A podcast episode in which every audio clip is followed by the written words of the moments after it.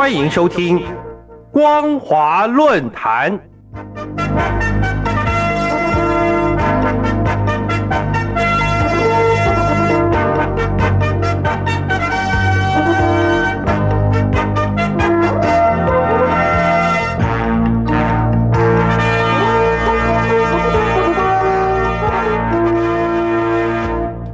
各位听众朋友，您好，欢迎收听今天的光华论坛，我是世奇。今天的论坛主题是中共两会召开后对台统战策略。中共两会召开后对台统战策略。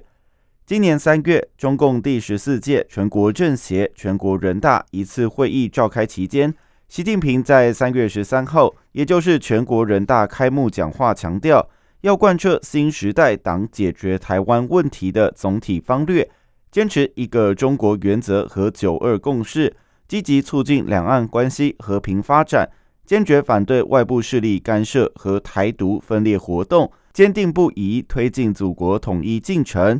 而同一天，国务院新任总理李强在记者会说：“我们将在一个中国原则和九二共识的基础上。”继续推动两岸经济文化交流合作，要让更多台胞台企来大陆，不只愿意来，而且能融得进，有好的发展。同月的九号，中共中央政治局常委王沪宁参加第十四届全国人大一次会议台湾代表团审议指出，坚持贯彻新时代党解决台湾问题的总体方略，坚定不移促进两岸交流合作融合发展。由于王沪宁当选新一届全国政协主席，将同时担任中共中央对台工作领导小组的副组长，负责实际对台政策和统战工作。细细检视这些高层官员对台工作说法，固然都是延续习近平在二零二二年十月十六号在中共二十大所提的报告路线。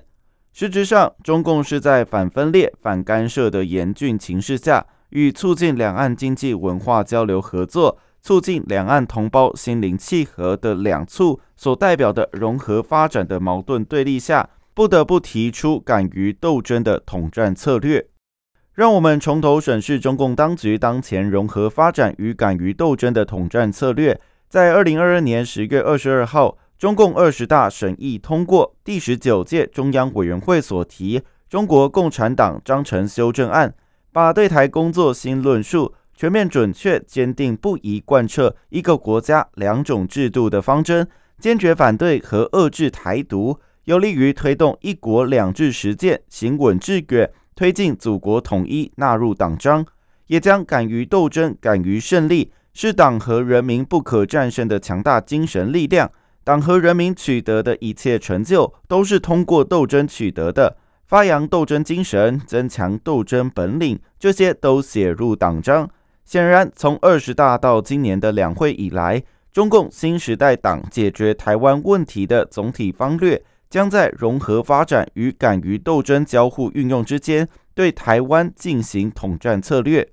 而融合发展观念是源自于二零一四年十一月一号，习近平视察福建成宏科技有限公司与部分台资企业负责人座谈时，首次公开提出两岸融合发展的表述，指出两岸同胞同祖同根，血脉相连，文化相通，没有任何理由不携手发展、融合发展。随后，中共涉台官员也持续以融合发展取代和平发展来表述两岸互动关系。尤其从二零一七年六月以来的海峡论坛，显然已经确认两岸要扩大民间交流，深化融合发展。然而，从对台统战策略而言，所谓融合发展却有一定的政治现实考量，意味着绕过中华民国政府，将对台工作从走出去变成请进来。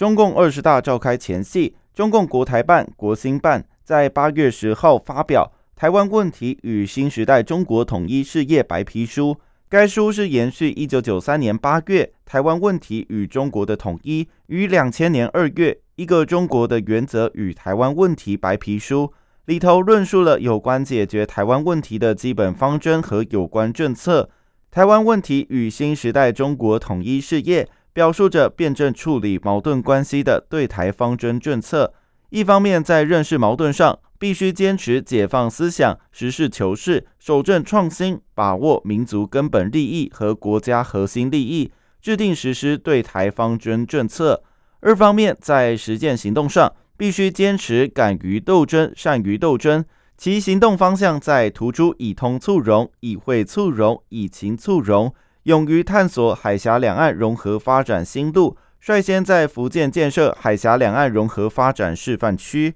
随后，九月二十一号，中共中央宣传部举行党在十八大以来对台工作和两岸关系发展情况发布会，同时也延续辩证处理矛盾关系调性。必须坚持敢于斗争、善于斗争，同一切损害中国主权和领土完整、企图阻挡祖国统一的势力进行坚决斗争。必须坚持大团结、大联合，广泛调动一切有利于反独促统的积极因素。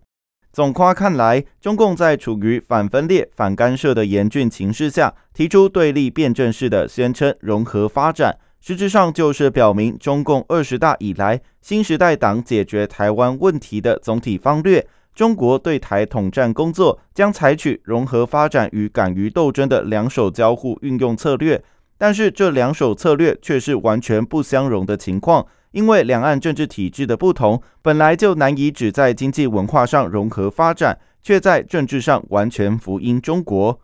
各位听众朋友。我们检视二十大到今年两会以来，固然标榜所谓的新时代党解决台湾问题的总体方略，事实上在政治层面上却面临着反分裂、反干涉的严峻情势，并且在经济文化中促进两岸经济文化交流合作，促进两岸同胞心灵契合的两促所代表的融合发展，形成明显的矛盾对立。从而，这样的矛盾情势也成为迫使中共不得不选择敢于斗争的统战策略。显而易见的，中共还是惯用统一战线和武装斗争、软硬两手交互应用的自相矛盾策略。然而，这却导致台海安全不确定因素再度升高，引起世人高度关注与警惕。